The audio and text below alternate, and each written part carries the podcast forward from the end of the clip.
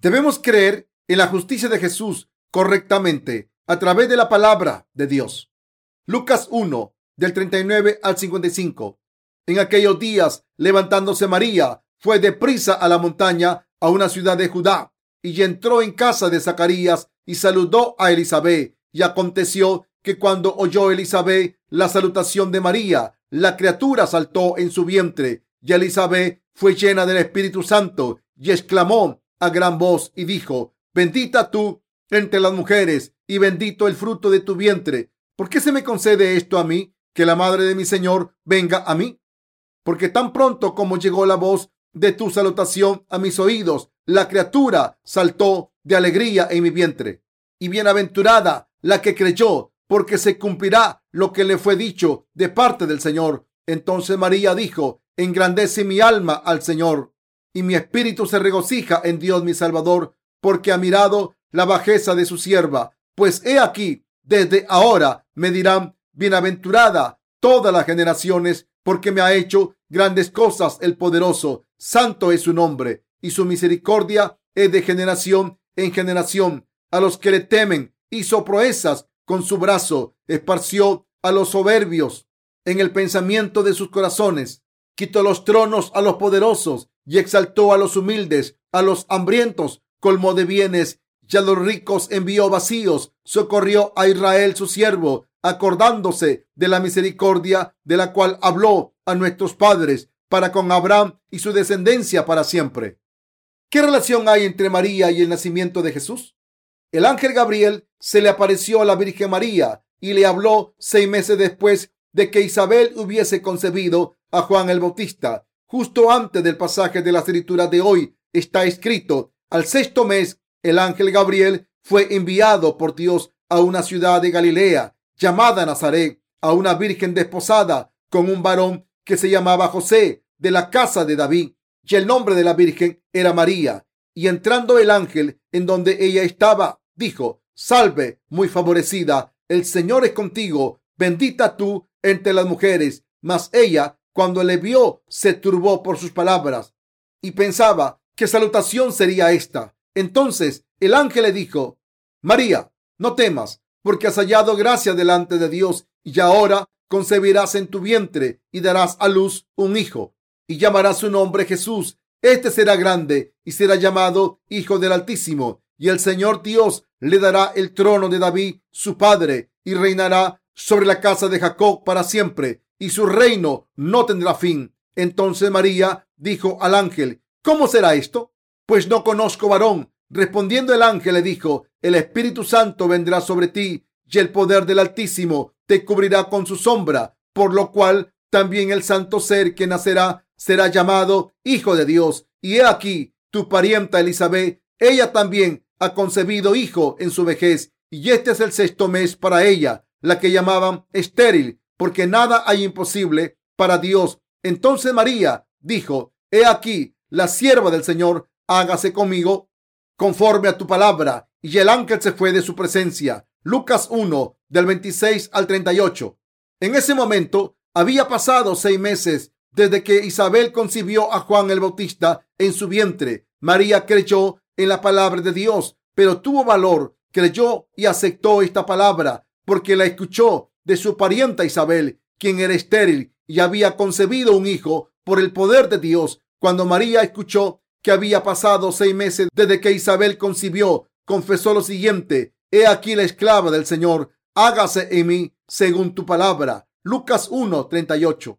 El ángel le dijo a María, María, no temas, porque has hallado gracia delante de Dios y ahora concebirás en tu vientre y darás a luz un hijo y llamarás su nombre Jesús. Este será grande y será llamado Hijo del Altísimo. Esto significa que el Hijo de Dios nació en el cuerpo de María. Al escuchar esto, María consideró que según la lógica humana eso no podría ocurrir, pero el ángel Gabriel le dijo, tu parienta Isabel era estéril, pero el Señor le ha hablado y ha concebido un hijo. Fue concebido hace seis meses. La palabra de Dios puede hacer lo imposible. Dios ha prometido obrar a través de tu cuerpo. María aceptó la palabra diciendo, He aquí, la esclava del Señor, hágase en mí según tu palabra. Lucas 1, 38. confesó que si era la voluntad de Dios, se cumpliría. El ángel se fue y María fue a casa de Zacarías. Entonces la historia continúa y aconteció que cuando oyó Elizabeth la salutación de María, la criatura saltó en su vientre y Elizabeth fue llena del Espíritu Santo y exclamó a gran voz y dijo, bendita tú entre las mujeres y bendito el fruto de tu vientre. ¿Por qué se me concede esto a mí? Que la madre de mi Señor venga a mí. Porque tan pronto como llegó la voz de tu salutación a mis oídos, la criatura saltó de alegría en mi vientre y bienaventurada la que creyó, porque se cumplirá lo que le fue dicho de parte del Señor. Lucas 1, 41 al 45. Isabel le dijo esto a María. María escuchó la palabra de Dios a través del ángel Gabriel y confesó, He aquí la esclava del Señor, hágase en mí según tu palabra. Lucas 1:38. Y fue a visitar a Isabel. El bebé que había en el vientre de Isabel sabía que María había venido y saltó de alegría. Isabel le dijo a María, bendita tú entre las mujeres y bendito el fruto de tu vientre. ¿Por qué se me concede esto a mí? Que la madre de mi Señor venga a mí. Porque tan pronto como llegó la voz de tu salutación, a mis oídos. La criatura saltó de alegría en mi vientre. Y bienaventurada la que creyó, porque se cumplirá lo que le fue dicho de parte del Señor. Lucas 1, 42 al 45. María había escuchado la palabra a través del ángel ese mismo día e Isabel ya sabía lo que le había ocurrido a María. Dios también se lo dijo a ella. Isabel y María se vieron. Isabel sabía que nuestro Señor vendría a este mundo a través de María y dijo que la mujer que cree está bendita. Isabel le dijo a María, ¿por qué se me concede esto a mí, que la madre de mi Señor venga a mí? Lucas 1, del 43 al 45. Isabel también sabía que María había concebido a Jesucristo, el Hijo de Dios Padre. Así que María habló inspirada por el Espíritu Santo. Mis queridos hermanos, es un principio natural que los hombres y las mujeres tengan hijos, pero Isabel sabía que el hijo que María había concebido fue concebido en el momento en que María aceptó la palabra de Dios diciendo, hágase en mí según tu palabra. Lucas 1:38. María estaba prometida a José, que era de la casa de David, de la tribu de Judá. La casa de David era de la tribu de Judá y José también lo era. Por tanto, Isabel era descendiente de Aarón de la tribu de Leví y su marido Zacarías también. Por tanto, el sumo sacerdote de la tierra vino al mundo a través de un descendiente de Aarón y el rey de reyes nació a través de la Virgen María, que estaba prometida a un hombre de la casa de David. Jesús vino a este mundo como sumo sacerdote del cielo y no como sumo sacerdote de la tierra. Nos salvó al ser bautizado y tomar nuestros pecados, morir en la cruz y al ser resucitado de entre los muertos. Esto ocurrió porque Dios lo estableció de esta manera. María estaba llena de la gracia del Espíritu Santo y profetizó como Isabel y Zacarías en los versículos 46 al 55. María dijo, engrandece mi alma al Señor y mi espíritu se regocija en Dios mi Salvador, porque ha mirado la bajeza de su sierva, pues he aquí, desde ahora me dirán, bienaventurada todas las generaciones, porque me ha hecho grandes cosas el poderoso. Santo es su nombre y su misericordia es de generación en generación a los que le temen. Hizo proezas con su brazo, esparció a los soberbios en el pensamiento de sus corazones, quitó de los tronos a los poderosos y exaltó a los humildes y a los hambrientos colmó de bienes y a los ricos envió vacíos, socorrió a Israel su siervo acordándose de la misericordia de la cual habló a nuestros padres para con Abraham y su descendencia para siempre. María alabó al Señor confesando su fe diciendo, y mi espíritu se regocija en Dios mi Salvador. Lucas 1, 47. Isabel y María sabían que eran humildes ante Dios y por tanto estaban agradecidas porque el Señor las había utilizado. La Biblia dice que el Señor esparció a los orgullosos en la imaginación de sus corazones. Jesucristo nació en este mundo a través de María y la Biblia dice que esparció a los orgullosos en la imaginación de sus corazones. En otras palabras, Jesucristo, el Hijo de Dios, vino a este mundo como el Salvador mostró su poder y esparció a los orgullosos en la imaginación de sus corazones. Dios esparce a los que son orgullosos, los envía al Seol, es decir, al infierno. La Biblia dice que ha rebajado a los poderosos de sus tronos. Mis queridos hermanos, ¿quién es más poderoso que el Señor? Nadie. No hay nadie en este mundo que sea más poderoso que el Señor y exaltó a los humildes, a los hambrientos, colmó de bienes y a los ricos envió vacíos. Lucas 1, 52 al 53.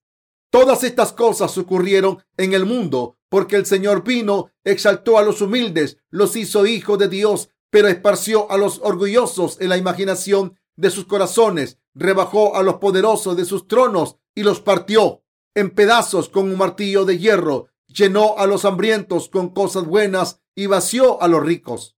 Alejandro Magno era un gran rey porque hizo muchas proezas. Sin embargo, cuando murió, dijo, aunque conquistado muchos países y he vivido como rey de este imperio, me ha llegado la hora de morir. Hacé agujeros engambolado de mi ataúd y saca mis brazos por los agujeros y enseñárselo a la gente. He conquistado este mundo y me llaman Alejandro Magno, pero voy a morir sin nada. Así que se dice que los brazos de Alejandro Magno estaban fuera del ataúd en su funeral. Quería demostrarle a la gente que, aunque había conquistado muchos territorios, recibió el apodo de Magno y tuvo mucho poder en el mundo. Cuando murió no tenía nada. Mis queridos hermanos, todas estas cosas se cumplieron cuando el Señor vino a este mundo. Si no hubiese venido, los ricos seguirían siendo ricos. Los orgullosos en la imaginación de sus corazones seguirían siendo orgullosos hasta que fueran al infierno. Los humildes seguirán siendo humildes y los que tienen hambre y sed serían miserables para siempre. Pero el Señor vino y rechazó a los orgullosos, exaltó a los pobres y llenó a los hambrientos con su poder. En otras palabras, la gente que cree en la gracia de la salvación, es decir, el Evangelio de la remisión de los pecados, recibe estas bendiciones ante el Señor. Solo el Señor puede hacer estas cosas. Todos estos eventos ocurrieron en el mundo porque Jesucristo vino al mundo a través de María. El Señor hizo estas cosas por su propio poder.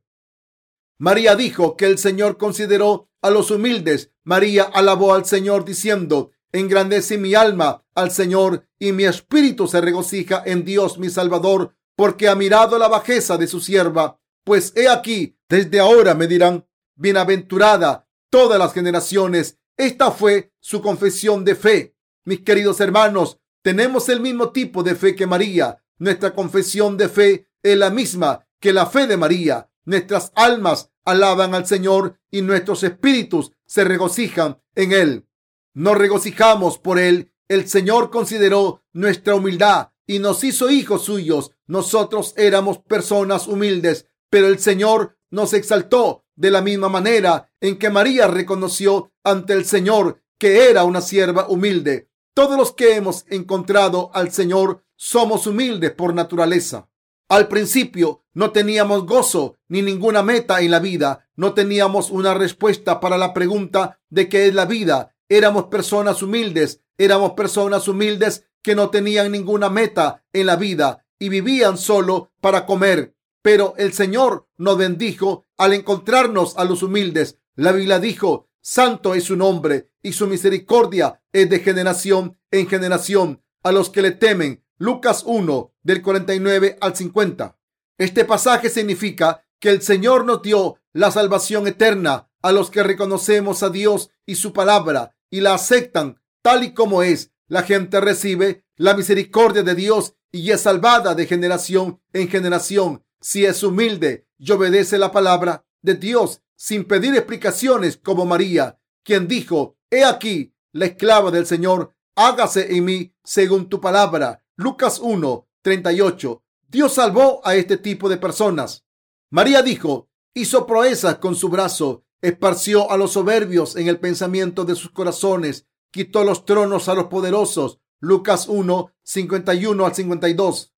El Señor esparció a los soberbios ante Dios. Los ricos y los que creen en el poder de este mundo son rebajados y van al infierno. Los orgullosos como los hombres poderosos que solo dependen del poder del mundo y no obedecen a Dios van al infierno. Debemos pensar en lo que Dios ha dicho. Debemos escuchar la palabra de Dios y debemos obedecer la palabra cuando las escrituras lo dicen. El Señor dijo, el precio del pecado es la muerte. Romanos 6:23. Y que una persona será juzgada e irá al cielo si tiene pecados. Los que reconocen estas palabras serán salvados ante Dios. Romanos 6:23 dice, el don de Dios es la vida eterna en Cristo Jesús, nuestro Señor. Somos personas que no pueden evitar ir al infierno, pero creemos en el hecho de que somos salvados y obtenemos la vida eterna si creemos en el Evangelio del agua y el Espíritu y la palabra de verdad. Somos salvados si el Señor dice que nos ha salvado a través del Evangelio del agua y el Espíritu, la palabra de la verdad. Estamos salvados si el Señor dice que nos ha salvado, pero no podemos ser salvados por mucho que queramos si dice que no nos ha salvado. Mis queridos hermanos, la gente que reconoce a Dios y su palabra está salvada por su misericordia, pero los que no le reconocen no reciben su gracia. La gente humilde ha sido salvada cuando el Señor vino al mundo y cumplió la justicia de Dios. Estas cosas no ocurrieron antes de que el Señor viniese a este mundo. El Señor hizo que los orgullosos se llenasen con su orgullo hasta que muriesen los ricos siguiesen siendo ricos hasta la muerte. Los poderosos disfrutarán de su poder hasta morir. E hizo que el poder de los poderosos se pasase de generación en generación. El Señor vino a este mundo en este contexto, redimió los pecados de la humanidad y nos salvó de ellos. Por tanto, los que tienen poder y los ricos que son orgullosos y poderosos son juzgados ante el Señor. El Señor los juzga por sus pecados pero los humildes son salvados y exaltados. De vez en cuando pienso en cómo soy. Hay un dicho coreano que dice, una rana no se acuerda de cuando era un renacuajo, pero pienso en cuando comencé a ser cristiano todo el tiempo. Hace mucho tiempo creía en Jesús, pero todavía tenía pecados. Era una persona humilde que estaba perpleja con todos los problemas del pecado de mi corazón. Mis queridos hermanos, las personas que tienen pecados en sus corazones son humildes, no son hijos de Dios y no pueden recibir respuestas a sus oraciones. Yo era una persona miserable, incluso según los criterios del mundo, no tenía nada que comer porque mis padres eran víctimas de una cesta y habían donado todo su dinero. Era una persona humilde. Después de nacer de nuevo, mi hermana mayor murió, así que conocí a mis sobrinos. Ellos también eran muy humildes pero no lo sabían. Yo también era así hace mucho tiempo. Cuando crecí, intenté hacer algo, pero no tenía dinero, poder, ayuda o nada. Ahora estoy salvo porque creo en la justicia de Dios después de haber conocido al Señor, pero sigo siendo igual de humilde. La gente es muy humilde. Si el Señor no existiese y cuidase de nosotros, seríamos humildes para siempre, porque éramos seres humildes desde el principio. María dijo, que era una sierva humilde para demostrar su humildad, pero lo era en realidad. En aquel entonces Israel era una colonia bajo el poder de Roma. La gente de Israel vendía sus servicios a otros ciudadanos para subsistir. Sus vidas no tenían esperanza. Mi vida era así. A pesar de mi apariencia física y mi situación económica, era humilde. Me examinaba cada día y me deprimía por mis pecados. Pensaba que debía leer libros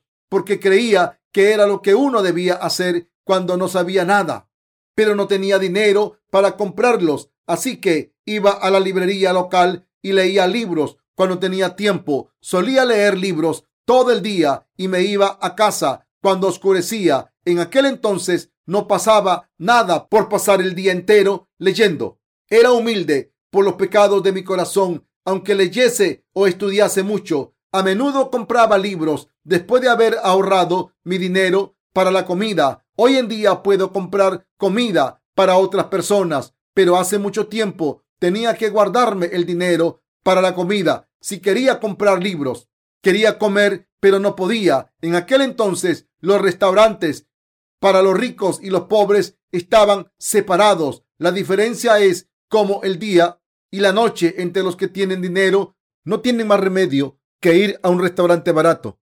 La gente es muy miserable si tiene que ir a restaurantes baratos porque no tienen dinero. No son miserables por lo que comen, sino porque todo es más humilde, porque sus corazones son pobres y humildes, porque no tienen dinero. Mis pensamientos eran muy humildes en aquel entonces. En aquel entonces estaba muy confundido y vacío por mis muchos pensamientos. El apóstol Pablo dijo, digo pues, por la gracia que me es dada a cada cual que está entre vosotros, que no tenga más alto concepto de sí que el que debe tener, sino que piense de sí con cordura, conforme la medida de fe que Dios repartió a cada uno. Romanos 12, verso 3.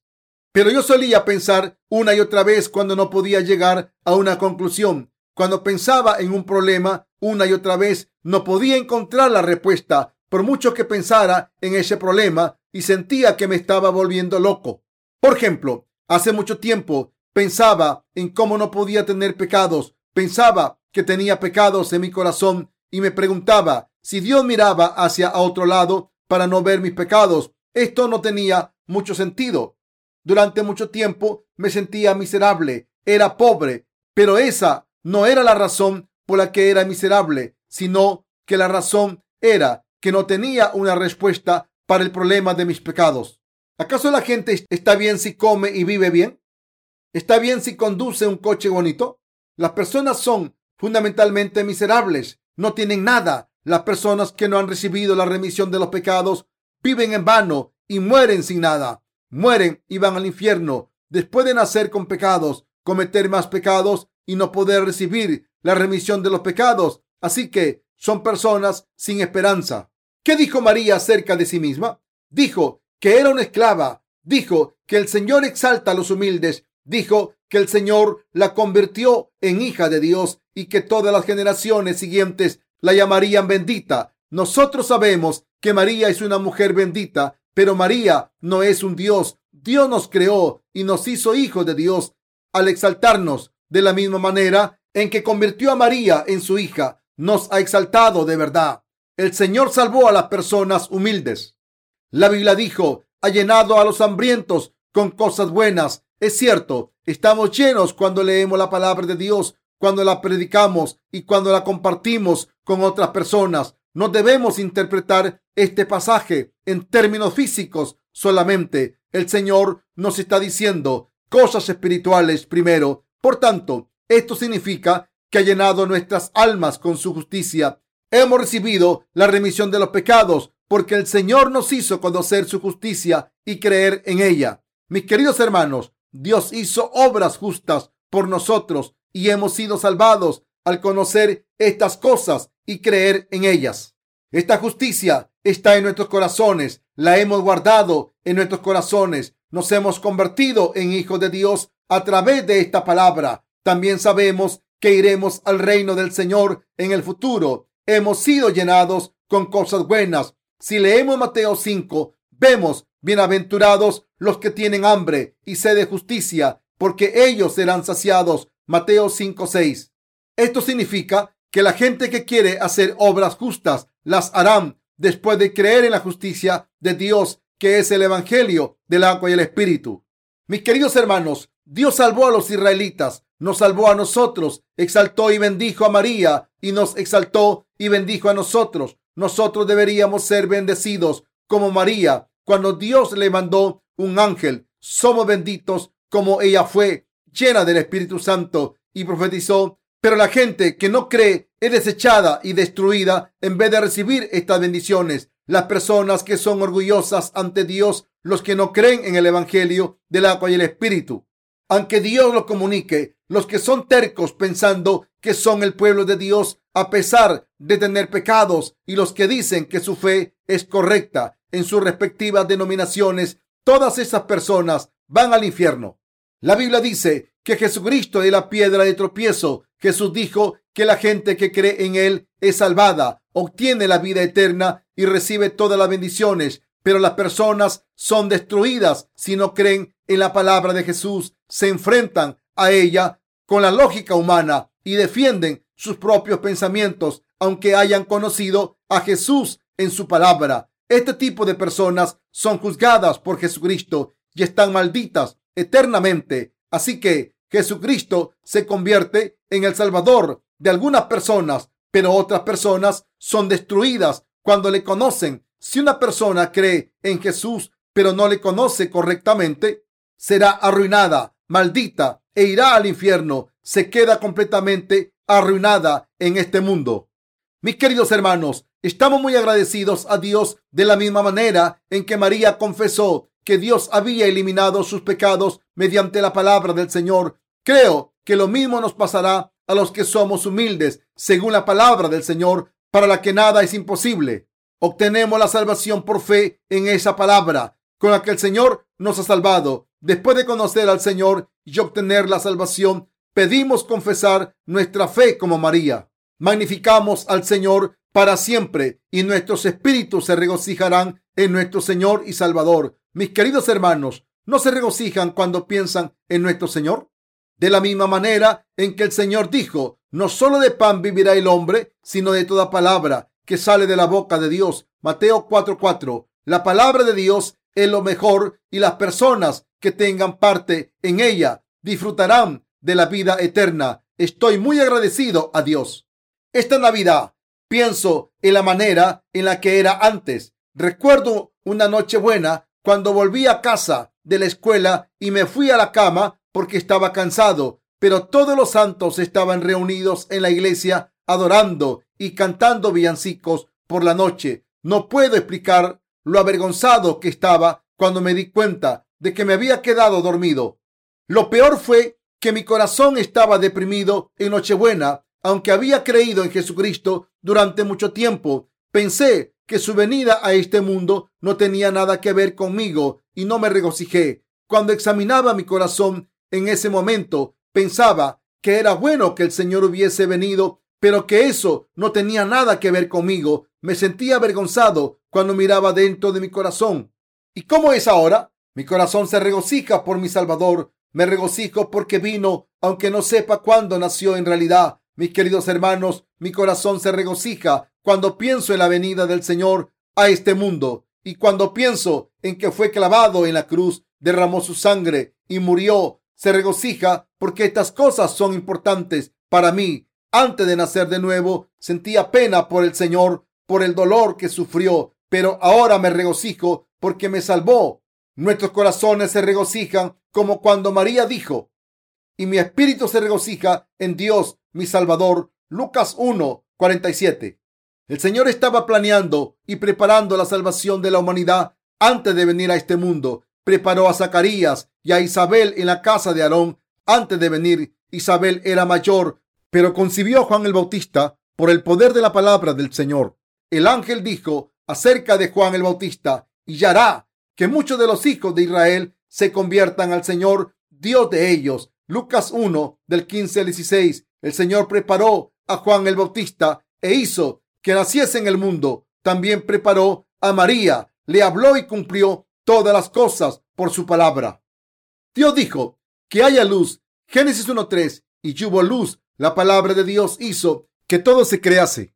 Como la palabra de Dios tiene poder cuando dijo que los árboles den fruto según su especie, cuya semilla está dentro. Génesis 1.11. Los árboles crecen y dan fruto con su semilla. Dios creó el universo por su palabra, hizo promesas por su palabra, vino al mundo encarnado en un hombre y cumplió su voluntad como lo prometió. Y por eso nos habla a través de su palabra escrita y su voluntad. Dios salva a las personas a través de su palabra. Dios envió a un ángel a Zacarías e Isabel y este ángel les dijo lo que está escrito en la Biblia, por lo que Dios salva a los que creen según esta palabra. Así que Dios es el Dios de la palabra. Planeó, preparó y cumplió nuestra salvación le doy gracias al Señor sinceramente. El Señor es el Rey de Reyes que preparó a Juan el Bautista y María y José para salvarnos. Preparó a estas personas y cumplió nuestra salvación en su tiempo. Dios habló a través del profeta Isaías. He aquí, una virgen concebirá y dará a luz un hijo y llamará su nombre Emanuel. Mateo 1:23, Isaías 7:14. Dios prometió que se encarnaría en un hombre y nacería a través de una virgen. Cuando llegó el momento, vino como nuestro Salvador, como había prometido, se convirtió en nuestro Salvador y al tomar todos nuestros pecados a través de su bautismo, al ser clavado en la cruz, derramar su sangre y morir, el Señor está vivo, vive eternamente, vive en nosotros con su palabra por el Espíritu Santo. Le doy gracias a Dios. Mis queridos hermanos, lo que debemos saber y meditar esta Navidad es que Dios preparó a muchas personas antes de enviar a Jesucristo a este mundo. Debemos saber esto y darle gracias a Dios.